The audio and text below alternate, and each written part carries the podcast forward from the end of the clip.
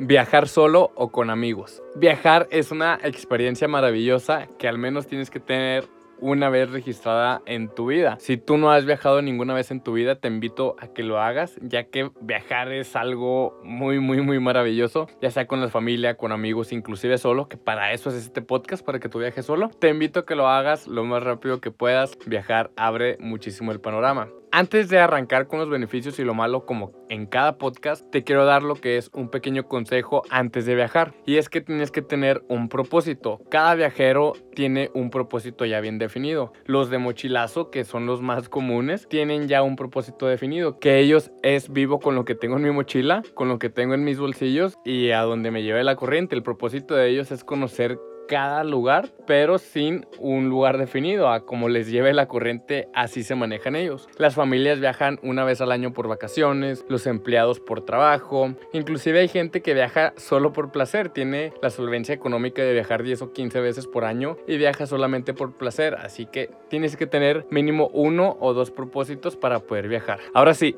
los beneficios. Los beneficios sí son muchísimos, pero voy a poner los más importantes. El primer beneficio es que puedes conocer todo, desde una cultura, desde un idioma, desde diferentes puntos de vista de cada persona, ya que en cada estado, en cada ciudad, en cada pueblo, inclusive en cada carretera, inclusive en cada bache que tú topes, se siente diferente. Conoces hasta la última hormiga de cada ciudad y eso es algo súper importante. Se hacen algunas costumbres diferentes. Yo sé que esto ya lo sabes, pero cuando lo vives ya físicamente en un viaje es una total, total felicidad y es sorprendente. Te das cuenta en verdad y no como en la televisión. En la televisión te la pintan muy bonito o te la pueden vender de una manera muy diferente a como se ve en realidad. Otro beneficio es que encuentras muchas oportunidades. Cada que tú viajes te vas a topar con un montón de oportunidades que no las encuentras a la vuelta de la esquina. Cuando viajas puede que en un aeropuerto te topes a un ejecutivo comercial y a lo mejor tienes ya una oferta de empleo o te encuentres a tu artista favorito y ya tienes la oportunidad de tomarte un una fotografía o no sé, te va a tocar al menos una oportunidad que tienes que aprovecharla. Me voy a escuchar muy conferencista motivacional, pero aquí entra un ejemplo de lo que es el tren. Imagínate que tú estás en una estación de tren y llega el tren, la puerta se cierra en 5 segundos y ya queda en ti si te subes al tren o no. Dirás, pasa otro tren. Sí, a lo mejor el próximo año viajes, pero ya no va a ser el mismo tren, ya no va a ser la misma oportunidad. Entonces viajar te abre muchísimas oportunidades, así que cuando estés frente a ella, no dudes en tomar las oportunidades que se te va a presentar viajar, porque créeme que van a ser muchísimos. Un beneficio más es que vas a ser aún más independiente. Viajar genera mucha mucha responsabilidad, pero te va a volver muy independiente en muchos aspectos. Vas a poder elegir el mejor asiento de avión, el mejor asiento de autobús, las atracciones que vas a realizar, la comida que tú quieres ingerir en esta ocasión, las playas que quieres visitar, los cines, los antros. La verdad que te va a volver una persona muy independiente porque ya aquí no tienes a alguien a tu lado, simplemente estando fuera de tu zona de confort te vas a topar con mucha independencia. Así que cuando regreses te va a volver muy, muy, muy independiente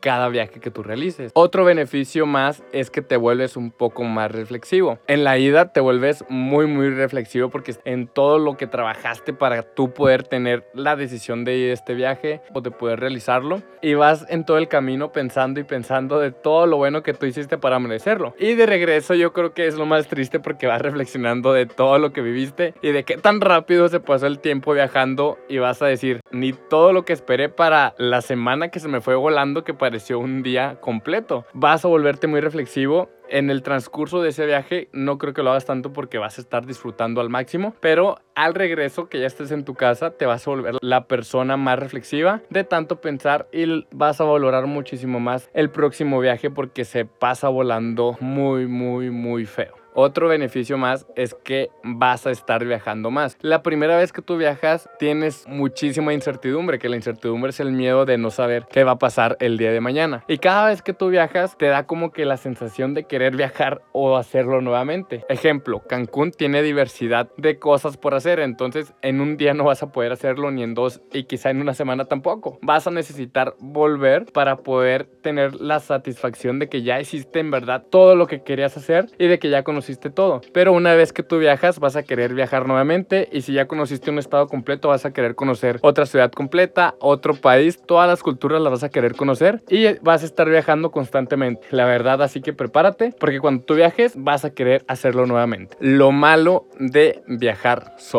Vaya, vaya que también nos pasan cosas malas a los que nos gusta viajar solos. Lo principal, creo yo, que les va a doler muchísimo. Habrá gente que me va a decir, eso a mí no me importa, pero en lo personal a mí sí me afecta un poco. Si tú eres la gente que le gusta tomarse muchas selfies o quiere tener muchas fotografías en sus redes sociales, aquí no vas a tener quien te tome fotografías. Quizá puedas tomarte una selfie o grabar un pequeño boomerang o subir algo a tu historia en cualquier red social. Pero si tú eres de las personas que le gusta posar para la fotografía o de tener un efecto, un ISO a 2400, la verdad no vas a tener quien te tome las fotografías. Y si tú le dices a alguien que pase y que te tome una fotografía, tienes dos cosas. La primera, que salga corriendo con tu teléfono celular o con tu cámara. Opción dos, que se quede y la fotografía no te la va a tomar tal cual como tú la quieres y tampoco le puedes decir o exigirle que la tome de la manera que tú quieres. Así que discúlpame, pero en los viajes no tienes quien te tome fotografías. Tampoco puedes poner un tripié, te lo pueden robar o si está haciendo viento el tripié se va a caer. Lo lamento, pero aquí no tienes quien te tome fotografías. Otro aspecto a tener en cuenta es que te pueden estafar. Al menos en lo personal solamente una vez me ha pasado en la vida. Fui estafado por una agencia de viajes que al parecer tenía ya todo en regla, una razón social, un local comercial, tenía buenas referencias y desgraciadamente yo caí y pagué un adelanto. La verdad que no lo hagan. Háganlo con empresas que ya tengan años de experiencia porque de alguna manera te pueden estafar. Esto es antes del viaje. Ya estando en el viaje quizá vas a un lugar que te quieren cobrar mil pesos la entrada, mil quinientos o hasta inclusive mil dólares. Y a ti como turista te la van a vender muy fácil y a lo mejor los vas a pagar. Para eso vas. Pero de alguna manera es una atracción que en realidad te cuesta 100 pesos o te cuesta 50 dólares y ya te vieron la cara, en realidad te están estafando. Tienes que estar muy alerta comparando precios, comparando viajes, comparando comidas o trata de preguntarle a la gente que vive ahí qué recomendación te da porque siempre las estafas están a la orden del día. Desgraciadamente hay mucha gente que se dedica a eso, de alguna manera no lo vas a poder evitar.